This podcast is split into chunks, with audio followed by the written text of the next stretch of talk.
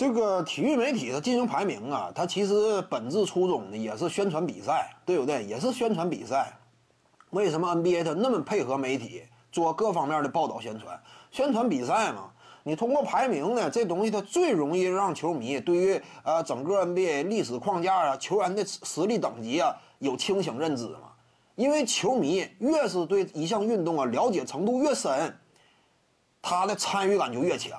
对不对？他才能够深度的沉浸在这项运动、这项赛事当中。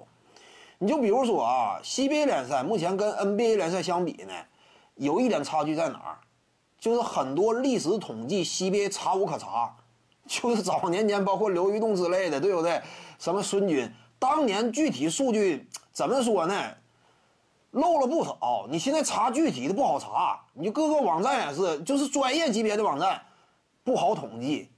经常有一些缺漏，那你这个你怎么建立起来球迷脑海当中呃这样一种整个的西贝历史框架呀？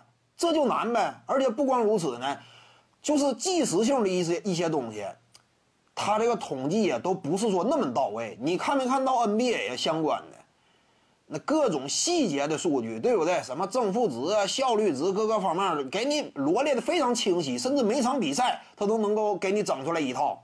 但现在西边在这方面有点跟不上，这个肯定是得着力去进行提高的。你只有进行了提高，球迷看比赛的同时呢，才能够更清晰的看到每一个球员呃真正的价值，对不对？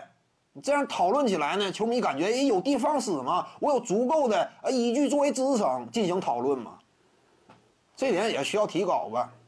徐静宇的八堂表达课在喜马拉雅平台已经同步上线了。各位观众要是有兴趣的话呢，可以点击进入到我的个人主页当中，在专辑页面下您就可以找到它了。